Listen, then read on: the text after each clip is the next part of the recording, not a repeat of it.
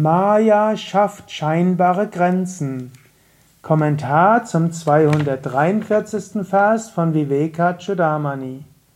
Shankara schreibt, der Gegensatz zwischen Atman und Brahman ist durch die begrenzenden Attribute scheinbar entstanden, ist jedoch nicht wirklich.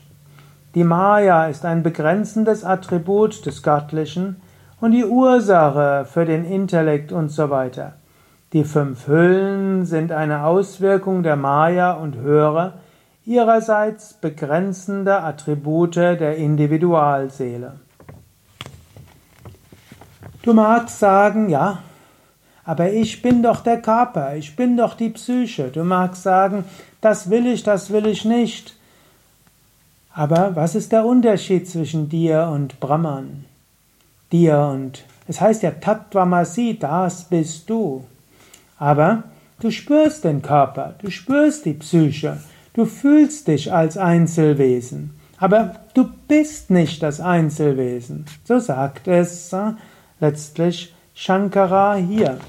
Du magst dich als Einzelwesen spüren, aber das sind begrenzende Attribute.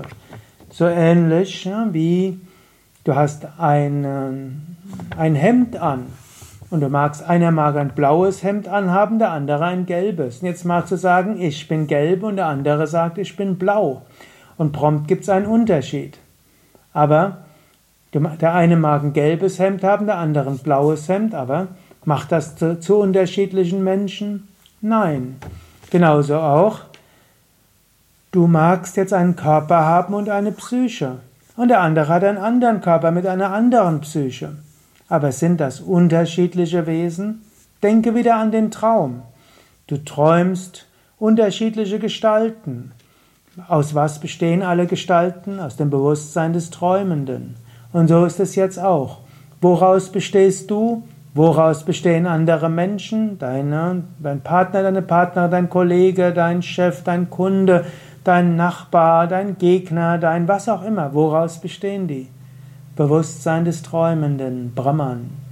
Körper und Psyche sind begrenzende Attribute, aber nur scheinbar. Existenziell, essentiell gibt es nur eine unendliche Wirklichkeit.